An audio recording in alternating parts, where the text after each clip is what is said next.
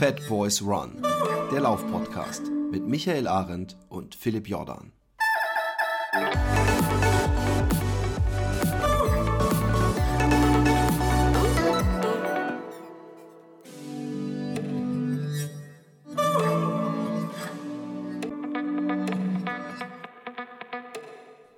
Einen wunderschönen, sonnigen, aber trotzdem frisch kalten ähm, Mittwochmorgen schreiben wir, Mittwochmittag. Aber ich bin trotzdem heute im äh, Hemdchen gelaufen. Und du? Ich bin noch gar nicht gelaufen, bei aber bei uns ist das Wetter sehr ähnlich. Du hast es ziemlich passend beschrieben. Ähm, ich werde heute laufen, draußen, zum ersten Mal seit ganz langer Zeit. Ja, ähm, mal gucken. Geh's easy an, mein ja, Freund. Ja, total. Nichts über, über Dinge. Du meine, ich wollte, bevor wir ja, jetzt. Meine ja. Mutter war am Wochenende da und wir sind sehr viel gewandert. Ja, also viele Stunden gewandert zusammen. Äh, ich habe es ein bisschen gespürt, aber ich hatte, ich habe so viel Bock gehabt, was über die Trails zu wandern. Das ist wie, ähm, okay, ich habe jetzt viele Vergleiche, die nicht passend wären, die ich hier nicht nennen darf, aber du weißt, was ich meine. ich weiß genau, was du Das ist, das ist wie, pass auf, ich habe einen, der geht noch. Das ist wie in, in, die Sauna gehen, wenn man sonst immer nur in Zwinger ja, geht. Ja, so, das, das so kann man sagen. Come on! Ja, genau. Credits so, for me. Gut, ja. Da sind wir auch da muss ich ganz kurz noch was sagen. Ich muss was sagen. Ich muss es einfach sagen. Ich habe ähm, äh, erstmal sehr viel positives Feedback zur letzten Folge du, bekommen. Du wolltest sagen, gerade wo wir im Sexismus auch, drin sind, wolltest du noch ein bisschen. Genau. ja, genau. Ähm, äh, äh, äh, ähm, äh, aber auch, äh, äh, ich glaube, zwei äh, Leute, die sich völlig zu Recht, möchte ich gleich vorausschließen, darüber aufgeregt haben, dass ich Antonia so wenig habe äh, aussprechen lassen. Das Einzige, wo ich nicht mit zustimmen kann, dass das äh, auch Sexismus ist, nur weil sie eine Frau ist. Ich, äh, jeder Hörer müsste wissen, dass ich auch Männer genauso nicht aussprechen lasse. Da bist du auch Opfer von. Und ich möchte ganz ehrlich sagen, ich schäme mich da im Nachhinein immer für. Ich, ich finde einfach immer das so spannend und möchte auch was zu sagen. Es ist nicht so, dass ich mich so geil finde oder meine Stimme so gerne höre, sondern ich denke immer, oh, die Info, oh, und das ist was. Und dann bin ich so, und ich, ich, ich, ich äh, es ist Kacke. Äh, das ist auch nicht zu entschuldigen. Es ist einfach eine Schwäche von mir. Und ich weiß auch nicht, ob ich das nochmal aus meinem System kriege. Denkt nicht, dass, dass das nicht auch an mir nagt. Äh, mea culpa. Ich sage trotzdem, ich versuche, mich zu bessern, äh, wie immer. Ich weiß nicht, ob es mir. Ja, ich, für mich war ich war ja feige. Ich habe mich ja in dieser Diskussion nicht gestellt ähm, und äh, von dem her auch erstmal Respekt davor, dass du dich äh, ähm, dort halt äh, auch diese, also darüber äh, geredet hast, weil es, es ist halt einfach auch ein schwieriges Thema und ähm, ähm, ich finde, du hast das gut gemacht. Du hast sicherlich, ja klar, du hast äh, äh, immer deine Meinung auch natürlich da, dabei gebracht. Und das ist halt ein bisschen das Schwierige, weil ich meine, du bist in einer Seite bist du natürlich potenzieller Täter, auf einer Seite bist du halt absolut gar kein Täter und willst ja auch so gar nicht dargestellt werden und willst dann eigentlich ja alles richtig machen, aber kannst auch nicht immer alles richtig machen. Und es ist halt, es ist ja auch schwierig, dann äh, so eine Diskussion für dich zu führen. Und ähm, deswegen kann ich das, das durchaus verstehen, in welcher in welcher, sag ich mal, in welchem Zwiespalt du da ja auch bist, ne, in dem Moment. Ähm, und ähm, genau, einerseits halt, wie gesagt, ne, als potenzieller Täter äh, ähm, dort halt, äh, aber ganz klar deutlich machend, aber eigentlich bin ich ja auf der Seite der Guten und wie soll ich mich jetzt verhalten? Ich will ja gar nichts Böses und so weiter. Also das ist schon, ich meine, es ist halt eine schwierige Sache und deswegen ich äh, habe ich mich da auch ähm, eben davon oder macht das eben nicht aus dem Grund eben, weil, weil es so schwierig ist und das ist halt sehr schwer, noch, noch schwieriger in der Öffentlichkeit. Und da sind ja auch viele andere Themen, Identitätspolitik zum Beispiel, die damit eine Rolle spielt und, und ähm, äh, die dann manchmal, die dann vermischt wird. Und ich finde dafür, für diese, für diese Sensibilität habt ihr es echt super gemacht. Und ich bin, finde super, dass ihr es angesprochen habt. Und das ist, glaube ich, erstmal ähm, auch ähm, Respekt wert wie gesagt. Also von dem her. Das freut ja. mich sehr. Es freut mich sehr. Ähm, ich, ich muss auch, ja, ich, den Aspekt ist, äh, den du gesagt hast, was auch ist, ich will ja trotzdem ehrlich bleiben. Also zum Beispiel, dass ich auch Frauen, wenn ich auf einer Parkbank sitze und da läuft eine attraktive Frau vorbei, dass ich der hinterher guck, äh, sorry, das ist in mir drin und deswegen sage ich das, das wurde mir auch äh, äh, angelastet. Und da kann ich auch sagen, ja, das ist ja auch zu Recht, ich könnte es mir auch verbieten, aber ich, äh, es wäre, ich habe auch Antonia irgendwann mal gesagt, ja, so, so geil, wie du mich jetzt äh, empfindest, bin ich gar nicht, weil ich habe auch einen Podcast, in dem ähm, wir sind eben nicht sexistisch in dem Podcast, aber wir machen sehr viele Sex-Jokes, ja. Und es ist ein Comedy-Podcast, was ja auch wieder nochmal eine andere Geschichte ist. Und ähm, von daher, ich bin auch kein, nicht der mega äh, Superman und Woke und was weiß ich was, aber ja, und es ist halt ich auch, ich, ich meine, das ist ja auch auf der anderen Seite nicht immer gleich. Also ich meine, ich spreche auch mit vielen Frauen, ich bin äh, 27 Jahre meines Lebens habe ich in reinen Frauenhaushalten gewohnt, ja, und würde mal behaupten, dass ich dann so eine gewisse, zumindest mal auch die andere Seite aus verschiedensten äh, Blickrichtungen kennengelernt habe. Und die, da sind, denken ja auch nicht alle gleich. Ja, ähm, und, Natürlich nicht, es denkt bei ist, niemand Das ist auch alles, das Schwierige, halt richtig zu handeln dann einfach, weil du weißt ja auch nie wieder gegenüber, ob der einen Blick äh, als also so wohl wohlwollend auffasst oder oder schon als ähm, als irgendwo Belastung empfindet das ist das ist es ist nicht einfach die ganze Geschichte das muss man einfach sagen. Und auch selbst wenn du und das hat man ist ja auch, auch gemerkt jetzt bei dir obwohl man selbst wenn man alles richtig machen möchte und und selbst ja äh, bereit ist sich da auch äh, anzupassen so wie, wie man eben möchte trotzdem ist wird es immer schwierig sein alles richtig zu machen. Und deswegen ohne das jetzt weiter in die Breite zu führen äh, rufe ich halt dazu auf zu einem zu einer gegenseitigen gegenseitigen Toleranz einfach und auch zu einer ge gegenseitigen äh, Empathie, dass man, dass man in beide Richtungen halt versucht, sich da entgegenzukommen, weil ich meine, wir müssen auf Dauer, wenn wir zu, mit beiden Geschlechtern auf der Erde leben können, müssen, ja, und, und wollen wir ja auch alle. Und ähm, genau, da hoffe ich, dass wir in Zukunft entspannt miteinander umgehen, aber mit einer gewissen Empathie und Rücksichtnahme oder Rücksichtnahme. Und wenn wir das hinkriegen, dann haben wir viel erreicht. Und da ist vielleicht auch manchmal wichtig, nicht alles auf die Goldwaage zu legen, ähm, wenn, wenn du jetzt da äh, Sachen gemacht hast, die vielleicht nicht hundertprozentig jeder unterschreibt, aber das gehört halt einfach auch dazu, wenn man sich auf so ein, ähm, ja, auf so ein Terrain Es bewegt. wird auch nicht gehen. Du ja. kannst nichts machen, was alle unterschreiben, weil sobald ich dann mich in die Richtung dann mehr bewegt, kommen dann wieder andere, denen ja. ich dann wieder zu weit oder so. so ist das. Aber ich will damit überhaupt nicht sagen, dass, dass ich in irgendeiner Weise deswegen jetzt so die, die perfekte goldene Mitte. Ich verstehe es, wenn Leute sagen, na toll, du bist, machst eine, eine Folge zu Sexismus und sagst, dass du Frauen hinterher guckst. Äh, äh, das ist ja ein Punkt, den ich valide finde. Ja, aber ich, aber ich habe auch einfach gedacht, ich will auch, nicht so tun, klar. als ob ich das nicht mache, weil so klar, ist es. Ja, und man kann ja auch, weißt du? man kann ja auch legitim darüber diskutieren, ob äh, hinterher schauen, ob das äh, schon Sexismus ist oder nicht. Also ich meine, diese Grenzen auch, äh, ich meine, das, das, das, da wird ja auch nicht jeder die Grenze gleichsetzen, ja. Und ähm, ich meine, auch jemanden anzusprechen, eine Frau anzusprechen, ist ja, ich meine, für, für den einen ist es, für die einen ist es unangenehm, aber es ist auch vielleicht der, der notwendige Schritt, um irgendwann mal äh, jemanden kennenzulernen. Also ich meine, weißt du, und das ja, ja, genau. äh, schauen genauso. Also ich meine, irgendwo muss man sich ja näher kommen, sonst äh, wird man sich nie irgendwo äh, auch ähm, ja, miteinander unterhalten können oder, oder, oder dann irgendwann auch zusammenkommen oder paaren oder was weiß ich. Also ich meine, es ist ja gewollt, dass die, dass Männer und Frauen miteinander reden und wie dann der erste Schritt äh, der korrekte ist. Ich meine, das ist dann ja auch bei jedem ein bisschen unterschiedlich. Also ein ganz, ganz schwieriges Thema. Und ich finde auch hinterher schauen jetzt erstmal, ähm, das geht, geht auf verschiedene, auf verschiedene Arten. Ist auf jeden Fall besser als hinterher und, pfeifen. Ja, ja, gut, das ist auf jeden Fall. Ne? Und genau, also von dem her, ich denke auch, man, es ist ein schwieriges Thema und ähm, ich finde, ähm, ich verstehe auch, dass da, ich hätte, ich hätte mit mehr Shitstorm von vornherein gerechnet, also von dem her hast du das schon anscheinend ganz gut gemacht. Ja. ja. Ist auch doof, wir reden jetzt über die, die, die, die zwei, glaube ich, zwei oder drei, ich weiß nicht mehr, äh, negativen äh, Mails. Äh, ja. äh, ich habe mehr positive bekommen genau. äh, und habe mich da auch sehr drüber gefreut. Und Antonia hat mir gerade noch mal gesagt, dass sie es trotzdem, also dass sie sich nicht äh, komplett unterdrückt vorkam oder so und sie es gut fand, dass ich es gemacht habe, so auch so wie ich es gemacht habe. Von daher ja. bin ich sehr, bin ich sehr leichter, weil ich, mir geht sowas immer sehr zu Herzen. Ich habe immer das Gefühl, fuck, ey, habe ich das, wie, hab, wie hast du dich da aufgeführt? Ich, ich traue mich auch Toni gar nicht, ist meine, Toni ist meine, Toni Toni ist meine ungeschminkte Wahrheit gewohnt, von dem her äh, kannst du die da gar nicht. Äh, ja, okay, die ist härteres die ist, die ist gewohnt, gewohnt was das Thema angeht, ja. Aber ich, ich, aber ich, ich bin ja auch ungeschminkte Wahrheit. Also das nur, ich verstehe mich ja nicht. Aber ähm, äh, äh, ich, ich nehme mir sowas nämlich schon zu Herzen und ich denke dann immer, oh Gott, und ich könnte mir diesen Cast jetzt auch nicht mehr anhören, weil jedes Mal, wenn ich sie unterbreche, und das wahrscheinlich öfter oder wenn ich zu viel rede, denke ich dann, halt die Fresse! Aber deswegen höre ich mir meine Casts sowieso nicht an. Ja. Äh, wer will sich denn am Ende noch bessern? Nein, so ist nicht gemeint, Scherz. Hey, wir haben, ähm, es, es geht für mich jetzt langsam in die, in die heiße Phase. Ich habe das letzte Mal, glaube ich, im Cast äh, äh, äh, gesagt, da hatte ich ein bisschen Angst vor Übertraining. Nee, gar nicht, war gar nicht im Cast, es war außerhalb des Casts.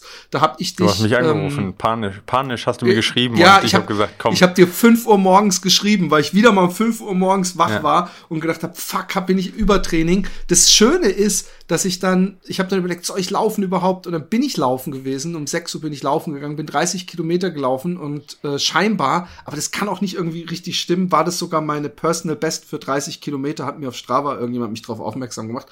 Und das war auch ein schöner Lauf, weil es gutes Wetter war. Das spielt bei mir leider große Angst vor meinem Lauf im Ende Mai immer eine riesengroße Rolle, ob's Wetter gut oder schlecht ist. Und äh, zu heiß habe ich lieber als zu kalt und Regen mag ich gar nicht. Aber seitdem geht's wieder gut. Und ähm, ich, ich äh, bin jetzt noch mal 30 gelaufen am äh, Wochenende und ähm, will vielleicht noch mal am Wochenende, aber ich werde jetzt, weil ich dann auch irgendwann zehn Tage in Quarantäne muss, gar nicht mehr so oft äh, äh, da rankommen, aber ich laufe ja trotzdem so dann immer mal wieder 20 oder so. Also da, ich werde, glaube ich, nicht mehr die Form verlieren. Du musst jetzt zehn Tage in Quarantäne in Deutschland dann, oder? Ja, also äh, ich werde am 8., also ich muss am, am 18. will ich in Schmilka sein, so heißt der schöne Ort an der tschechischen Grenze, mhm. Damit ich äh, da mich mit dem Tim treffe, den ich ja vorher noch nie im Real Life gesehen habe und dass wir am 19. gemütlich mal äh, das Territorium checken können, weil ich einfach keinen Bock habe, den ganzen Tag im Zug zu sitzen, mit meinem Gepäck, das Hotel zu suchen, alles, um dann am nächsten Morgen um 6 Uhr loszulaufen. Ja. Ich denke, äh, nach so viel Reisen äh, so einen Tag äh, äh, akklimatisieren. Und deswegen muss ich eigentlich schon zehn Tage davor äh, nach Deutschland kommen, weil man kann nicht mehr dieses verkürzte, äh, dass man so einen zweiten Test nach fünf Tagen macht. Ja. Mhm. Und von daher ähm, muss ich zehn Tage bei meinen Eltern. Und da habe ich schon gefragt, mein Vater hat zum Glück ein Rad, auf das ich mich setzen kann, um meine Fitness nicht zu verlieren. Ja, das ist eine gute Sache. Aber da bin ich, ja was das Laufen angeht, zumindest so ein bisschen in so einem gezwungenen Tapering. Aber ich kann auch im Garten so kleine Runden ums Beet machen oder ich kann zumindest ein bisschen Seil springen oder sowas oder auf der Stelle hüpfen. Äh, ich versuche mich fit zu halten. Äh, wer weiß, ob vielleicht dann auf einmal auch die Inzidenz extrem runtergeht und diese ja. ganzen Sachen ein bisschen aufgelockert werden. Aber ich glaube es jetzt nicht mehr. Ja, jetzt ich glaube auch nicht. Ich glaube, das Ding ist so gut wie durch. Aber ja, leider machst ja. du nichts, ja. Aber, Aber ich gut, kann dir vielleicht äh, nochmal sagen, für alle anderen auch, äh, weil du hattest ein bisschen Angst für, vor Übertraining auch, ob du ein bisschen übertrieben hast oder nicht. Ähm, und ich konnte dich da ja auch beruhigen, äh, dass es, also, dass es ja verschiedene Stufen des Übertrainings gibt, das sogenannte Overreaching, dann Functional und Non-Functional Overtraining. Und gefährlich wird es eigentlich beim Functional und erst recht beim Non-Functional Overtraining. Aber das sind Sachen, wo man nicht aus Versehen mal eben so rein stolpert, sondern wirklich, wo man über Wochen hinweg alle äh, Warnsignale äh, ignorieren muss und ähm, wo man halt sehr, sehr viel auch trainieren muss. Und ähm, ja, Overreaching kommt man dann schon noch schneller rein. Das ist das, was man, sag ich mal, wenn man so ein paar Wochen äh, wirklich hart trainiert, dass man dann, äh, sag ich mal, ne, aber das kriegt man auch mit einer Ruhewoche dann wieder weg. Und ähm, da konnte ich dich beruhigen. Wer da noch mehr zu wissen möchte, einfach auf YouTube mal schauen. Da haben wir extra so eine, so eine Stunde Folge auch mal gemacht, rein übers Übertraining. Also wen das interessiert, wer sagt, okay, äh, ich könnte mir vorstellen, dass ich da äh, auch drin bin, denn gerade Stress oder Krankheit ist dann ein wesentlicher Faktor auch. Also wer viel Stress hat und vielleicht auch krank war und seitdem sich schlapp fühlt, ähm, der kann da gerne mal reinschauen. Da sind ein paar äh, Sachen auch, wie man das vorbeugen kann oder auch wie man da wieder schnell rauskommt. Äh, einfach mal auf YouTube eingeben. Genau, mal kurzer Querverweis. Ja. Ähm, und dann äh, noch konkret, äh, was mich, also ich habe ja im letzten Jahr bin ich viel gelaufen. Ich bin auch oft äh, recht schnell gelaufen für meine Verhältnisse. Ich muss immer wirklich dazu sagen, für meine Verhältnisse. Ich bin nämlich eigentlich eher ein langsamer Läufer und ähm, bin ja nicht nach einem Trainingsplan gelaufen, habe einfach nur geguckt, dass ich ab und zu mal einen schnellen Lauf mache, dass ich ab und zu mal äh, einen langen, langsamen Lauf mache, also möglichst jede Woche oder mindestens alle zwei Wochen und habe mich ja von einer Unform von vor einem Jahr zu einer guten Form, wie ich jetzt bin, äh, hochgearbeitet. Und was mir aber auffällt, ist, wenn ich den Bandpacker äh, voll hab, ja, auch wenn man den gut ausbalanciert, es ist doch ähm, ein komplett anderes Laufen. Ist mhm. mir jetzt am Sonntag wieder aufgefallen oder Samstag, ich weiß es nicht. Ich habe da äh, auch die ganzen Gels, die ich mitnehmen will. Das sind echt zwei riesen Tupper-Kisten. Äh, okay. Ähm, habe ich reingemacht und ich habe das Gefühl, die wiegen mehr als Wasser, also so vom äh, von der Dichte her. Ich weiß nicht, du bist äh, wissenschaftlich eher, kannst dazu was sagen. Aber äh, ich habe gemerkt, scheiße, ey, ich krieg's überhaupt nicht hin, wenn ich einigermaßen ähm, entspannt laufen will, um da so eine äh, 540er Pace zu halten oder so. Ähm, vor allem nicht, wenn ich es jeden Tag machen muss. Und das erste ist, ich muss psychisch, glaube ich, echt diesen Scheiß hinter mir lassen, dass ich denke, ah, und abends gucken die Leute dann auf Strava und denken, oh ja, aber in 7 Minuten 30, das kann ich auch, weil ich habe ja auch Gehpausen zwischendrin. Ja. Aber ich denke mir immer, fuck, ey, dann macht's jeden Tag und macht's mit einem Anhänger, macht's 800 Kilometer lang in drei Wochen, weil äh, da, es ist schon wichtig wahrscheinlich, und das ist meine Frage, dass ich darauf achte, dass ich grundsätzlich, wenn ich jeden Tag laufe, und das ist ja vielleicht auch interessant für so Transalpin äh, äh, Läufer und Leute, die über mehrere Wochen was machen, ähm, wie viel äh, positiven Effekt habe ich äh, langzeitmäßig und regeneriermäßig, wenn ich äh, meine Pace nach unten anpasse. Wenn langsamer läuft, ja. Ähm, okay, äh, also grundsätzlich erstmal ähm, haben wir ja verschiedene, sag ich mal, so Turning Points in dem, in dem Tempo, in der Tempokurve, ja.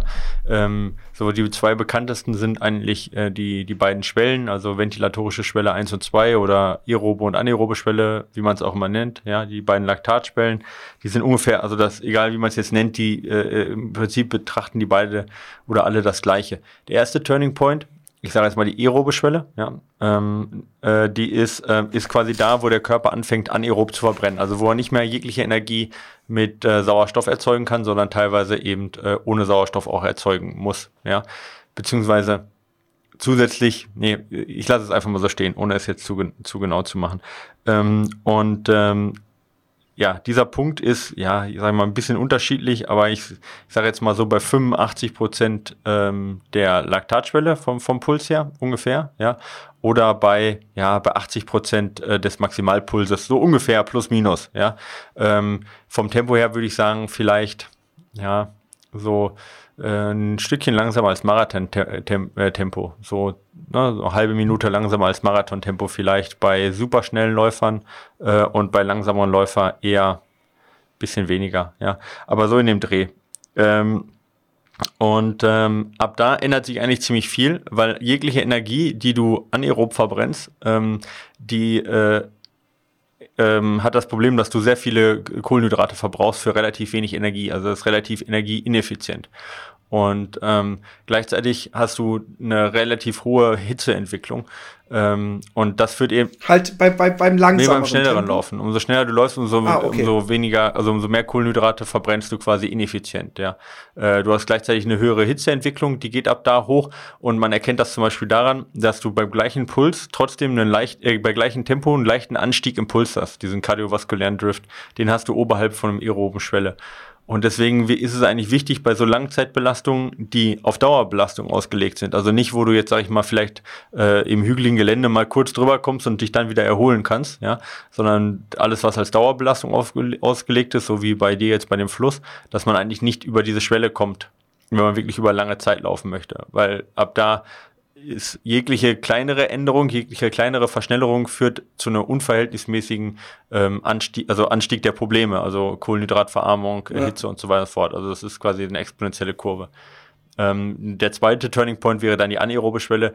Und ähm, ja, da schafft man dann halt eben das Laktatgleichgewicht nicht mehr zu halten ähm, und, und übersäuert dann. Und da gibt es dann weitere Probleme, die dann dazu führen, eben, dass man dann nur so 40 Minuten bis eine Stunde äh, laufen könnte. Aber das ist ja nicht dein Tempo. Dein Tempo ist ja aerobe Schwelle.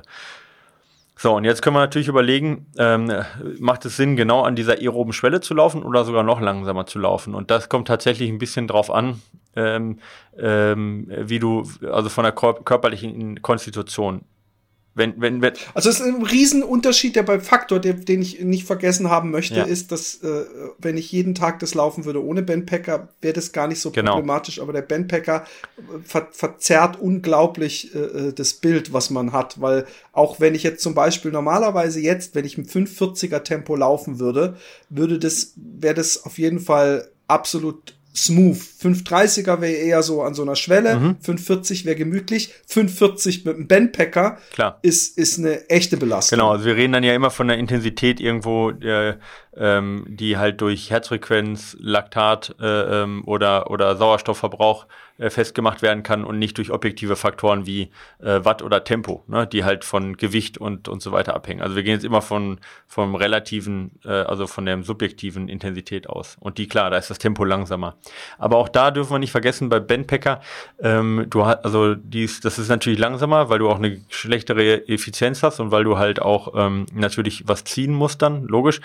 Aber du hast auch eine höhere Muskelermüdung, ja. Und das, was am ersten Tag halt noch ähm, sag ich mal, vielleicht eben diese Schwelle ist, kann am zehnten Tag schon deutlich niedriger sein vom Tempo her, weil die Muskeln halt ermüden und du die Effizienz abnimmst, weil vielleicht manche Muskelstränge vielleicht sogar äh, so ermüdet sind, ja, dass die nicht mehr mitarbeiten und dementsprechend äh, die anderen ähm, Muskelstränge halt da oder die ja, Motorunits quasi die Arbeit übernehmen müssen. Das ist dann so eine neuromuskuläre Ermüdung auch, dass die, dass die ähm, Nerven, also Neuro, ne, die Nerven, äh, die nicht mehr alle Muskelstränge ansprechen.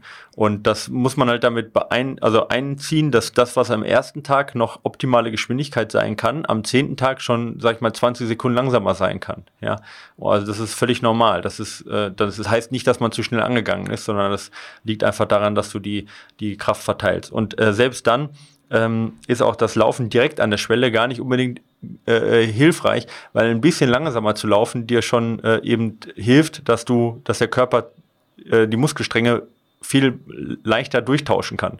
Ja, also er braucht dann äh, deutlich, um die Kraft äh, zu erzeugen, deutlich weniger Muskel, Anteile, deutlich weniger Motor-Units und kann dementsprechend einfach mehr, mehr durchtauschen. Und äh, du hast dazwischen zwischen jeglicher Kontraktion von einem Muskelstrang sozusagen, also Muskelstrang ist falsch, aber ich sage jetzt einfach mal Muskelstrang, ja, Motor-Unit wäre richtig, ähm, hast du deutlich weniger Zeit dazwischen zur Erholung. Und deswegen würde ich halt von vornherein sagen, mindestens zehn Prozent unterhalb der aeroben Schwelle sozusagen als Sicherheitsabstand zu halten, ähm, weil bevor wir in den Bereich kommen, wo man dann sagt, du läufst dann so ökonomisch langsam, dass du eine sehr starke zum Beispiel Hoch-Tief-Bewegung hast, also eine, keinen flachen Laufstil, sondern eher einen, ne, einen springenden hohen Laufstil, weil du halt äh, kaum nach vorne sozusagen läufst, zu langsam läufst, ähm, oder auch zu lange Bodenkontaktzeiten, dass du kaum äh, Energie aus der Vorspannung von den Sehnen und den Muskeln nimmst, ja, ähm, bis du dahin kommst, das dauert eine ganze Ecke.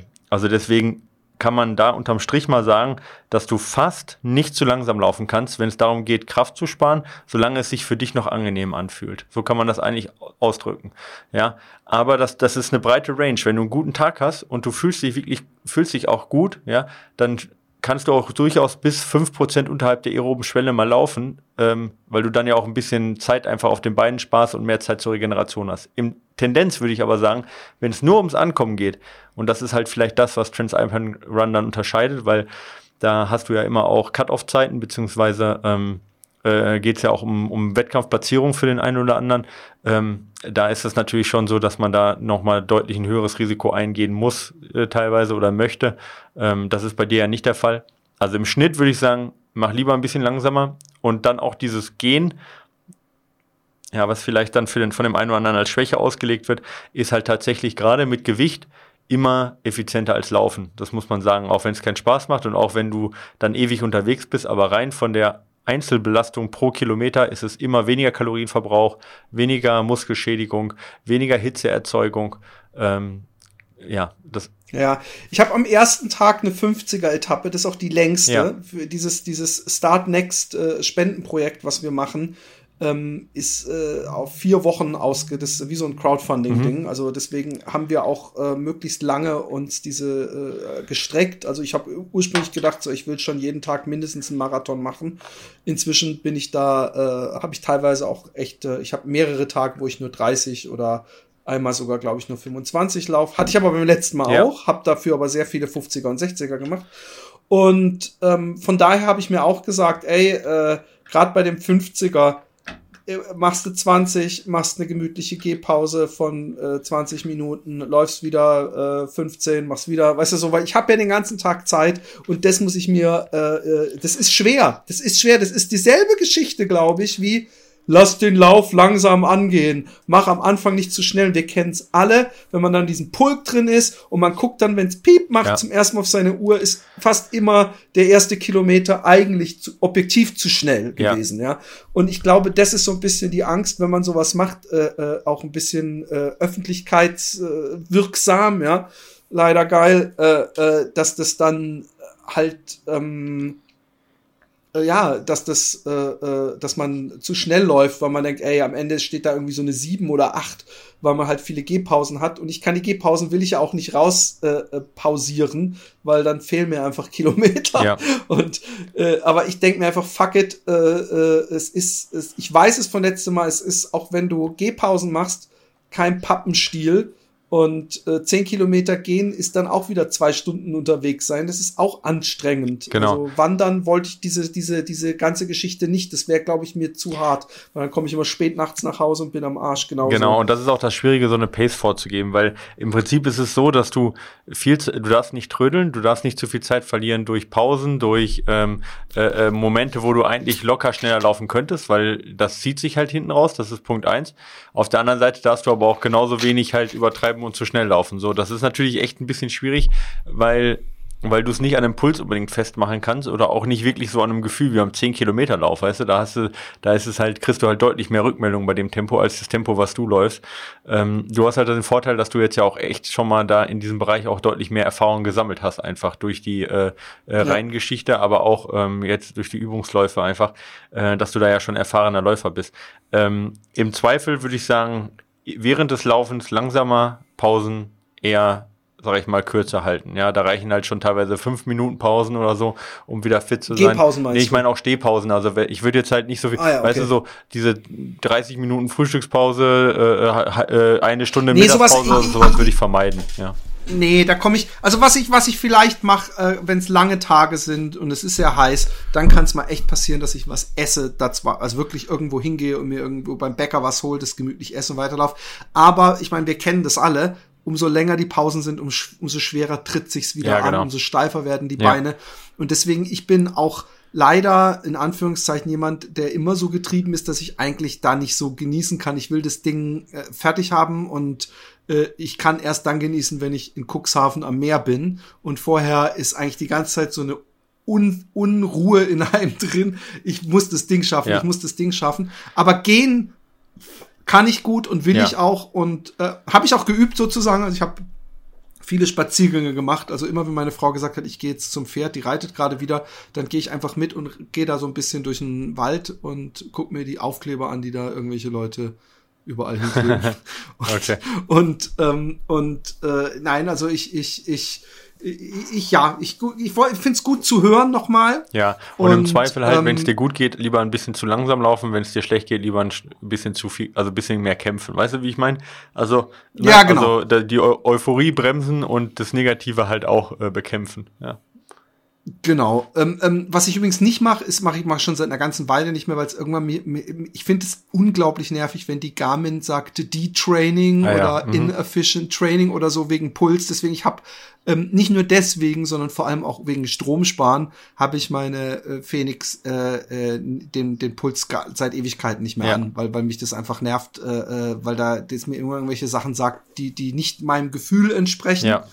Und wenn ich mich dann praktisch gemütlich mit jemand äh, unterhalte äh, und äh, völlig relaxed laufe und die, die Garmin sagt mir 160er Puls oder sowas oder noch höher, wo ich denke, ey, es kann nicht ja, sein. So, ich, dann. ich atme so langsam und ruhig. Was ist denn hier los? Und ich habe keinen hohen Puls. Ich kenne das ja. Wenn ich schnell lauf und dann irgendwann mal stoppen muss an einem Stopplicht, dann pumpt dir förmlich der Kopf ja. so. Das habe ich nicht. Von daher ähm, all good. Ähm, äh, ich habe noch äh, eine Frage, habe ich dir auch vorher schon gestellt, ja. die, mich, so, die, die interessant ist. So, einmal kurz als Pause, ja? kurz mal äh, nochmal auf äh, ein paar News eingehen, weil wir hatten äh, gerne, bei gerne, euch war gerne. ja in, also eigentlich war ja Hamburg-Marathon, aber der wurde ja dann verschoben und nicht nur zeitlich eine Woche verschoben, sondern auch örtlich verschoben auf einem Flugplatz äh, nach Holland. Nach Holland, nach was, was haben sich eigentlich die Holländer gedacht? Ich habe nicht nachgeforscht übrigens, ja. dass ein Hamburg-Marathon in Enschede ja. stattfindet. Also das, en, praktisch, das, das, das, Gro Enschede? Enschede. Enschede. En, nee, es wird, es heißt nicht, nee, nee, nee. Äh, es ist so ähnlich wie die die die, die ähm, Vokale werden von den Deutschen sehr oft komplett falsch betont. Ja. Es heißt übrigens, jetzt kann ich es einmal hier ja, sagen. Wie heißt, wie nennst du diese, diese holländische, die du ja nicht isst als Vegetarier, diese frittierte Wurst. Frikandel. Aber es heißt Frikandel. Genau. Ja. Genau! Du, immerhin weißt ja, du's. Ja. Ähm, und es heißt nicht Enschede ja. und es heißt doch nicht Enschede, sondern, äh, nee, wie sagt ihr? Äh, Enschede. Wir sagen Enschede. Ja, ja genau, es, es heißt Enschede. Enschede, okay. Also das, äh, ich, also ich übertreibe jetzt fast ein bisschen zu sehr bis Enschede. Äh, es, das, das zweite E wird eher äh, länger betont. Ähm, ja, aber was müssten die gedacht haben? Stell dir vor, du bist in irgendeinem Kaff und dann kommt die, die Weltelite. Nee, aber die machen hier den Hamburg-Marathon, meine Freunde. Ihr braucht jetzt nicht denken, dass, so. das, dass das eure Stadt auszeichnet. Das ist hier immer noch der Hamburg-Marathon. ist doch eigentlich krass, ja, ja. oder? Ja gut, das war jetzt halt von diesen, von dieser NN, ne, von der, von dem Team quasi. Ja. Und das ist ja eine holländische äh, Firma sozusagen. Ja, die machen den Rotterdam-Marathon. Ja, ja, und die, das ist ja auch eine holländische äh, Versicherungsfirma, die halt den äh, Kipchoge unter Vertrag hat. Also ich könnte mir vorstellen, dass das damit ein bisschen was zu tun hatte. Aber ja. Äh, was weiß ich denn? Ja, ähm, ich habe keine Ahnung. Ähm, ja, ähm, genau. Also ich wollte aber gar nicht auf Kipchoge ein, der gewonnen hat mit einer 20430. Ähm, also von dem wir erstmal, ähm, natürlich muss man da kurz drauf eingehen. Ähm, aber wir hatten vor allen Dingen äh, nicht, nur, nicht nur bei dem Lauf, da hatten wir jetzt auch ganz gute Leistungen bei den Frauen, aber wir haben generell unglaublich gute Frauenleistungen in Deutschland. Und mit unglaublich meine ich jetzt natürlich nicht äh, auf Weltrekordniveau, aber im Vergleich von äh, vor, ja, vor acht Jahren ähm, sind wir da richtig gut aufgestellt. Also wir hatten jetzt, äh, die, man muss das halt äh, mal im Vergleich setzen, der, der, die A-Quali für Olympia ist eine 2,29,30, also unter 2,30. Und wenn ich überlege, das ist so das, was die Hanna äh, Zwillinge so gerade so geschafft haben, um nach Olympia zu kommen. Ja? Ähm, und da haben wir im Moment ähm, fünf, äh, ähm, fünf Läuferinnen, die drunter bleiben und zwar äh, ähm, wirklich deutlich, also unter 2,30. Die, die Laura Hottenrott zum Beispiel, die hat jetzt ihre Bestzeit von einer 2,32 auf eine 2,28 äh, gesteigert ähm, und ist Krass. ja und ist nicht mal dabei. Ja, die ist nicht mal dabei mit einer 2,28, weil wir vier schnellere haben. Ja, ähm, oder beziehungsweise drei dürfen dabei sein, vier schnellere haben wir. Dabei ist jetzt äh, die Midat Keita, Keita mit einer 223,57. Ich meine, das ist schon lange keine Frau, keine deutsche Frau mehr gelaufen.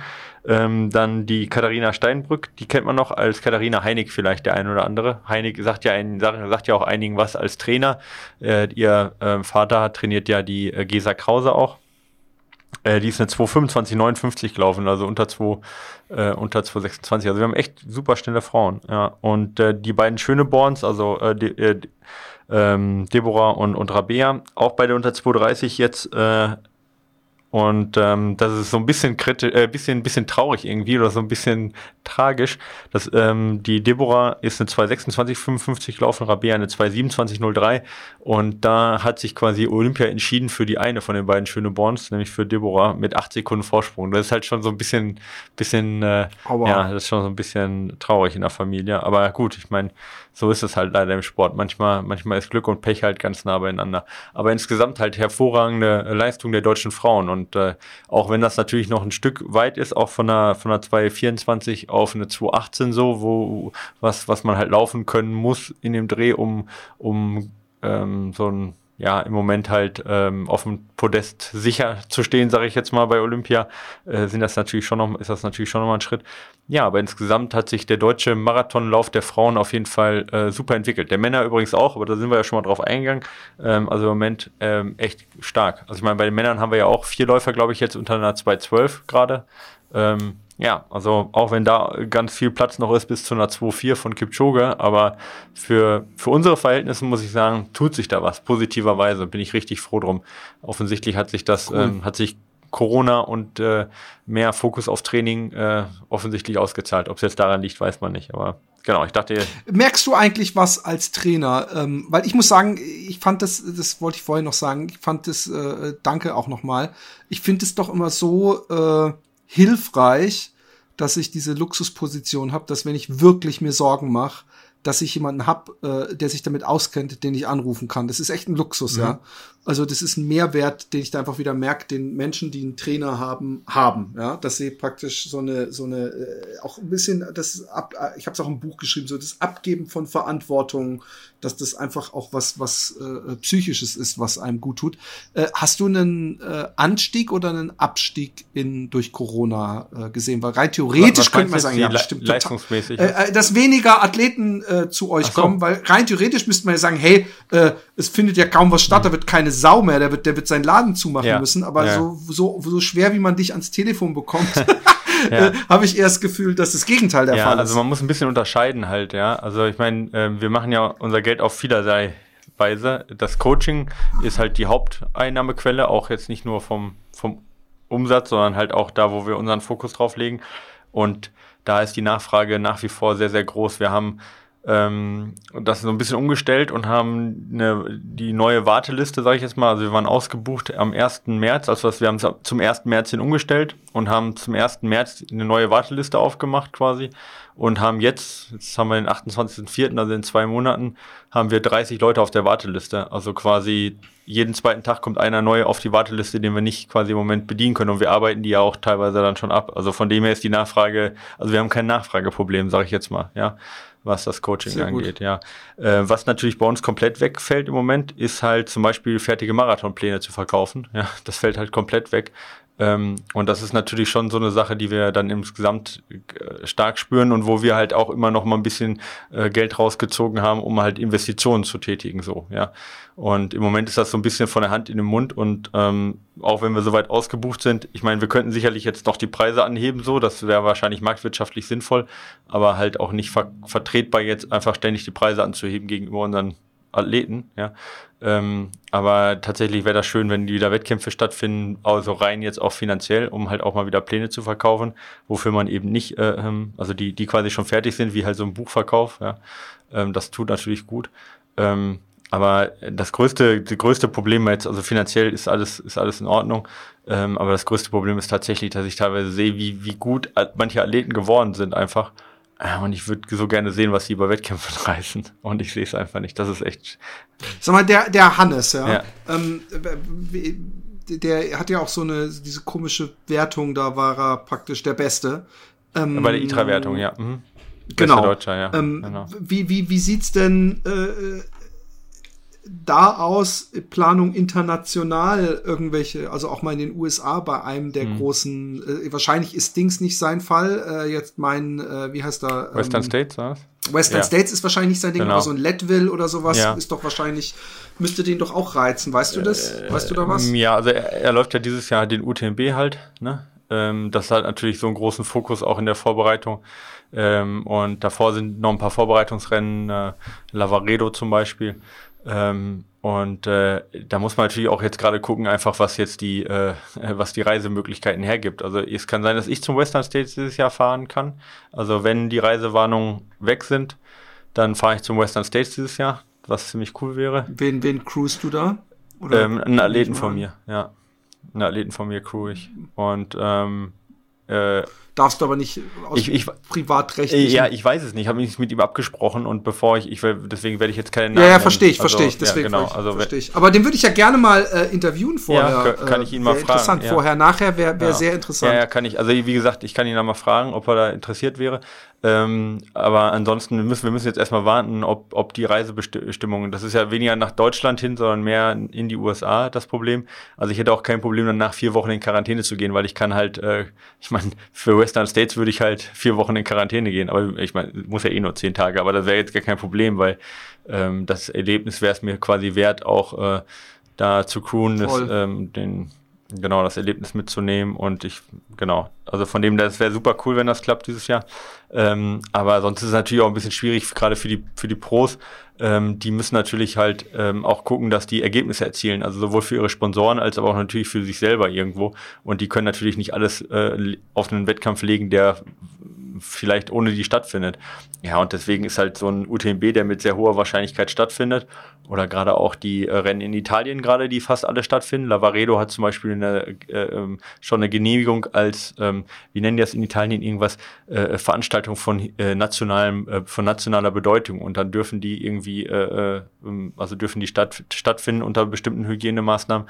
Und da musst du dir natürlich auch als als Profi dir so welche Sachen raussuchen, die auch garantiert stattfinden, um die Saison nicht komplett ähm, zu verhauen. Ne? Also ich kann mir gut vorstellen, dass der Hannes auf Dauer mal Bock hat auch auf so welche Sachen, aber ähm, ja, dieses Jahr ist sicherlich nicht das Richtige. Ich meine, wenn er beim UTMB richtig was reißt, hat er denn ja. auch die Chancen, so ein Ding zu gewinnen? Ähm, also erstmal würde ich sagen, es ist der erste UTMB vom Hannes, ja. Und ich meine, da sind so viele mit so viel mehr Erfahrung und UTMB ist halt so viel Würfelspiel auch noch mit dabei ähm, dass ich da einfach auch den Druck auf ihn nicht zu erhöhen, also sehr erhöhen möchte. Wenn man jetzt rein von den ITRA-Punkten angeht, ist er jetzt bei 900 ITRA-Punkten. Und wenn man sich halt die anderen anguckt, die da unter die Top 3 laufen, da sind schon, ich sag mal so, es sind welche unter die Top 3 gelaufen, die schlechtere ITRA-Punkte haben als er. Aber beim UTMB zählen halt nicht nur Intrapunkte, sondern zählt halt echt Tagesform, Erfahrung, Rennverlauf. Da fehlt da, da, du weißt ja selber, wie das auf den Kopf gestellt wird.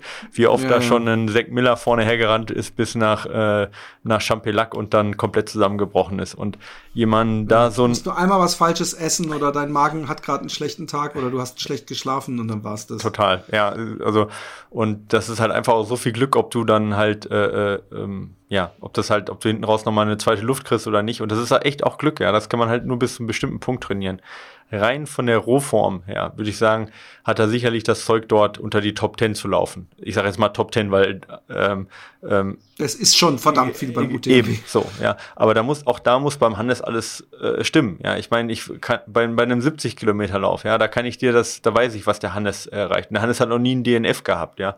Äh, also noch nie ein Rennen aufgegeben. Von dem her hat er sicherlich auch die, das Durchhaltevermögen, um mal beim UTMB auch vorne mitzulaufen. Aber ähm, aber wo es dann im Endeffekt wird, und wir sind jetzt ja auch noch mal äh, fünf Monate äh, ähm, vom UTMB, also es ist ja auch noch ein bisschen, bisschen hin, ja. Und ähm, da muss man einfach abwarten. Also da können noch Verletzungen dazwischen kommen, da können, da kann so viel dazwischen kommen. Rein von der, rein von der Rohform, sage ich jetzt mal, ja. Ähm, äh, klar, hat er, hat er Potenzial für, für ein super Ergebnis, ja. Boah, jetzt habe ich mich rausgewunden wie so ein Trainer beim Fußball. Aber ich meine, das ist das Problem. Du dachtest, ich verstehe es ja. voll. Es wäre so assig, wenn ich sage, ey, der muss das Ding gewinnen. So, dann, der, dann, dann, dann haben wir den, den, die erste schlaflose Nacht haben wir dann schon fest gebucht. Ja, ja, genau. Nee, aber, aber das ist, auch, das, es ist, ist ja aber auch so. Fair, weil es ich meine, ja ich, so. sehe das ja, ich sehe das ja auch nochmal, äh, weiß ich, ich sehe ja nicht nur die Ergebnisse, sondern ich sehe halt auch mal äh, Verletzungen, ich sehe äh, äh Probleme noch an der, an der Lauf, äh, äh, an der Laufform, also an dem, an dem, an der Lauftechnik, wo wir arbeiten müssen. Ich sehe Schwächen an der, ähm, an, an Kräftigung und ich sehe sehe so viele Probleme noch, wo wir daran arbeiten können, die alle Potenzial, aber auch theoretisch Potenzial zur Verschlechterung haben, wenn man, wenn es eben was nicht wird. Und ich, ich weiß da zu viel, um positiv zu denken, aber richtig ist halt auch, wenn ich nur die, wenn ich nur die, diese 900 Punkte angucke, die er letztes Jahr äh, im Pitstyle gemacht hat und sehe, wie er sich seitdem verbessert hat, noch, noch rein von der Lauf, Leistung her, dann klar, ich meine, klar hat er ein Potenzial, einen großen Lauf mal zu gewinnen, ja. Oder auch. Obwohl es natürlich eigentlich super positiv ist, wenn es noch so viele Stellschrauben sie gibt, wo du denkst, ja. hey, da kann man noch was machen, klar. da muss man noch was machen. Ja. Das heißt, äh, dass das praktisch nicht da jemand ist, der sein Talent in Anführungszeichen schon voll ausgereizt ja. hat, sondern äh, das ist ja eigentlich geil Total. für den Trainer, also wenn du siehst, ey, da, genau. zum Glück können wir hier noch was machen. Genau, also ich habe im letzten Jahr drei äh, der besten vier äh, äh Trailläufer in Deutschland übernommen, ja. Ähm, und ich kann sagen, dass alle drei einen Riesenschritt nochmal nach vorne gemacht haben, ähm, weil da halt immer Potenzial da ist. Und das war für mich jetzt auch nochmal echt eine schöne Sache zu sehen, wenn man halt ein paar Schräubchen nochmal so verbessert, so dass da echt bei jedem, egal wie gut er ist, ähm, echt dann auch nochmal ein Potenzial zur Verbesserung da ist. Also ich bin, ja, deswegen dürfen jetzt ruhig mal wieder Wettkämpfe stattfinden. Ja, also das wäre schon eine schöne Sache. Ja, genau. Dann, Zu der Frage, ne? Genau, die Frage. Äh, die Frage war, ich habe bei, bei einem befreundeten äh, äh, in der Timeline gesehen, äh, wurde gesagt, so Mythen zum Thema Fitness. Ja. Und eine der Mythen war ähm, Nüchternläufe am Morgen, äh, ähm, Cardio am Morgen, so wird ja, gesagt. Okay, Cardio, wir mal nicht laufen Läufe, sein. Ja. Mhm. Genau, in unserem Fall jetzt Läufe ähm, äh, helfen besser, äh, effizienter, um Fett zu verbrennen. Ja. Und dann hieß es, nee, es ist natürlich nicht so. Also, äh, und dann habe ich ja, mir gedacht. Gab es da eine Begründung oder war das einfach nur so rausge. Nee, das, das geht, das ist, das, der ganze Clip geht 20 Sekunden mhm. und es wird einfach runtergerattert. Es wird ah, auch okay. gesagt, Zucker, dass, dass, dass äh, äh, Leitprodukte nicht gut sind. Okay. Es wird auch gesagt, nö, ist ein Mythos, stimmt so nicht.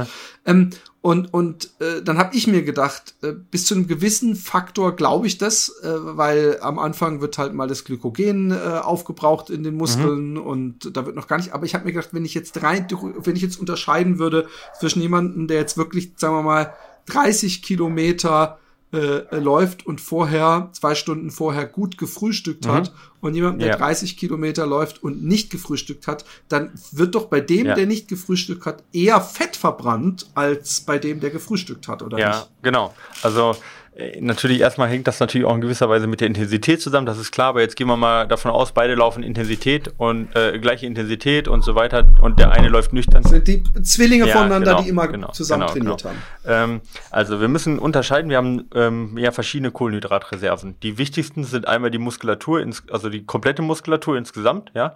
Ähm, und ähm, die Leber. Äh, die Leber hat die höchste ähm, also Glykogen, also Kohlenhydratspeicherdichte, die wir haben, eine fünffach höhere Dichte als die Muskeln, aber wir haben einfach viel mehr Muskeln, sodass ähm, insgesamt die meisten Speicher bei, in der Muskulatur sind und nur relativ wenig in der Leber. Und wir haben natürlich äh, Glukose im Blut, kennt auch jeder, ne? äh, Blutzuckerspiegel so. Ähm, das sind, sag ich mal, unsere drei Speicher, die wir im Prinzip haben, ja. Ähm, und äh, dazu muss man wissen, dass das Gehirn nur Glukose verbrennen kann. Also das Gehirn kann keine, kann kein Fett verbrennen. Das heißt also, ähm, dass unser oberstes, unser oberste Priorität ist natürlich ne, Herz, Hirn äh, zu versorgen und erst zweitens Muskulatur. Ähm, und dafür ist die Leber da und ist auch die Blutglukose da erstmal, um das Hirn zu versorgen. Ähm, so, das, das ist erstmal, das müssen wir erstmal festhalten. Das heißt, ähm, dass, ähm, das ist dieser eine Kreislauf. Also Leber, Blut, vom Blut teilweise in die Muskulatur, teilweise ins Hirn. Ähm, so, und dann haben wir noch ein, eine zweite Sache, die ist halt rein, rein die Muskulatur. Das sind eben die Muskelglykogenspeicher, wie du schon sagtest. Also langkettige Kohlenhydrate, die in den Muskeln selber gespeichert werden. Und da muss man Folgendes wissen. Wenn die Glukose ins Blut reinkommt, äh, vom Blut in die Muskel reinkommt, die wird da aktiv reintransportiert mit sogenannten Glut, Glut, also Glukosetransportern. Und wenn die dann dort ankommt, in, einem, in, in der Zelle, dann wird die sozusagen gefangen genommen, kann man sagen. Ja, ähm, das ist ein Vorgang, der nennt sich Hexokinase. Ähm, da wird quasi äh, die Glucose umgewandelt in Glucose-6-Phosphat, so heißt der Stoff dann, ähm, in dem ein Phosphat von einem ATP quasi ihr gegeben wird. Muss man nicht auswendig wissen, aber was man wissen muss, ist, dieses Glucose-6-Phosphat kann nicht wieder raus. Das ist quasi in dem Muskel gefangen, okay? Und diese Reaktion läuft auch nicht rück, rückwärts ab, weil die vom, sag ich mal, vom äh, Energiegleichgewicht so positiv zu dem Richtung Glucose-6-Phosphat ist, dass die zu viel Energie bräuchte, um wieder sich in Glucose zurückzuverwandeln. Das heißt, die, somit ist die Glucose im Muskel gefangen und wird auch nicht wieder abgegeben. Das heißt, egal wie viel ähm, Zucker du im Muskel hast, angenommen dein, ich sage jetzt mal dein Oberarm, ja, der ist noch voller Zucker, ja, und deine Beine sind komplett leer. Es gibt keine Möglichkeit, dass der Bizeps oder aus dem Arm der Zucker wieder ins Blut zurückgeht und vom, vom Blut in den, in, ins Bein oder so weiter. Also es findet kein Austausch mehr statt. Und selbst wenn dann der Blutzuckerspiegel komplett absinkt, findet kein Ausgleich mehr aus den Muskeln in das Blut statt. Okay? Verstanden? Immer nur Blut Richtung Muskel, aber nie Muskel Richtung Blut. Und das muss man wissen. Bedeutet nämlich folgendes. Wenn du jetzt nichts isst, aber dich nicht bewegst, also angenommen, du fastest jetzt drei Tage, aber bewegst dich absolut gar nicht, dann ist dein Leberglykogen total im Arsch, also total niedrig. Dein, äh, dein Blutglukoselevel ist total niedrig, also dein Blutzuckerspiegel ist total niedrig. Und du fühlst dich komplett platt. Der Körper macht auf einer zentralen Ebene, ja, über Hormone, Glykagon zum Beispiel, macht er dicht und sagt, hey, ich habe totalen Hungerstatus, du kannst jetzt nicht laufen und gibt keine Energie frei. Während aber im Muskel noch alles voller Kohlenhydrate ist. Ja? Ja, weil sie gefangen weil sind. Weil sie gefangen sind.